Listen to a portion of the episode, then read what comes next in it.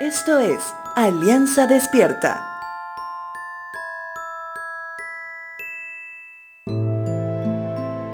El día de hoy quiero hablarte acerca del Salmo 88. En este capítulo podemos encontrar a un varón de nombre Emán, que es el autor inspirado de este capítulo y que refleja una crisis profunda por lo que estaba pasando. Eman indica una enfermedad grave, pero también algunos comentaristas mencionan que pueda estar hablando de alguna situación profunda de angustia. Y eso me recuerda a el miércoles pasado que habíamos hablado de eso, que nosotros sí podemos angustiarnos, pero ese estado no debería controlar nuestra vida.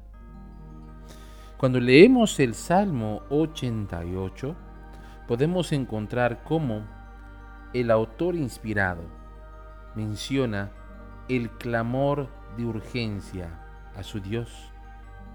Pero también él describe el sufrimiento que estaba viviendo. Y en medio del sufrimiento entraba en etapas de oscuridad, donde veía la muerte cerca. Pero él recordaba cómo debía hablar con su Dios con una actitud de lamento, pidiendo lo que su corazón necesitaba. Cuando leemos el capítulo 88, podemos encontrar que realmente el dolor es inevitable.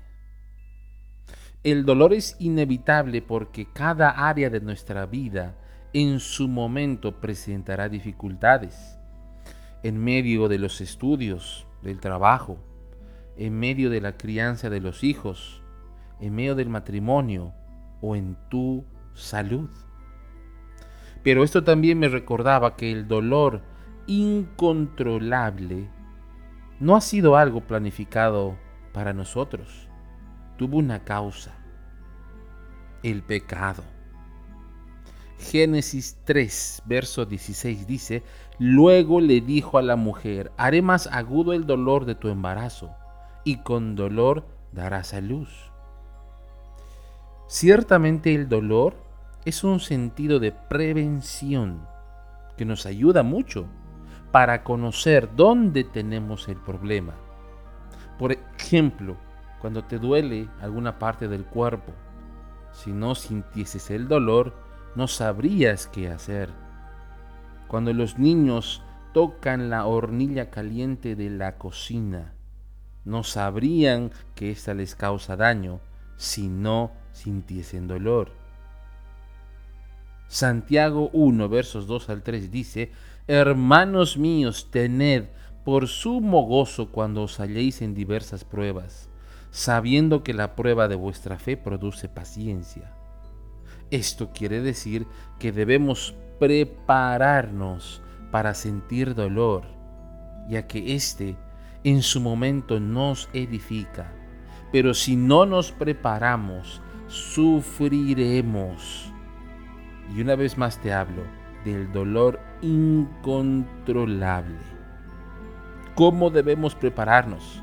Bueno, confiando en lo que hace nuestro Dios.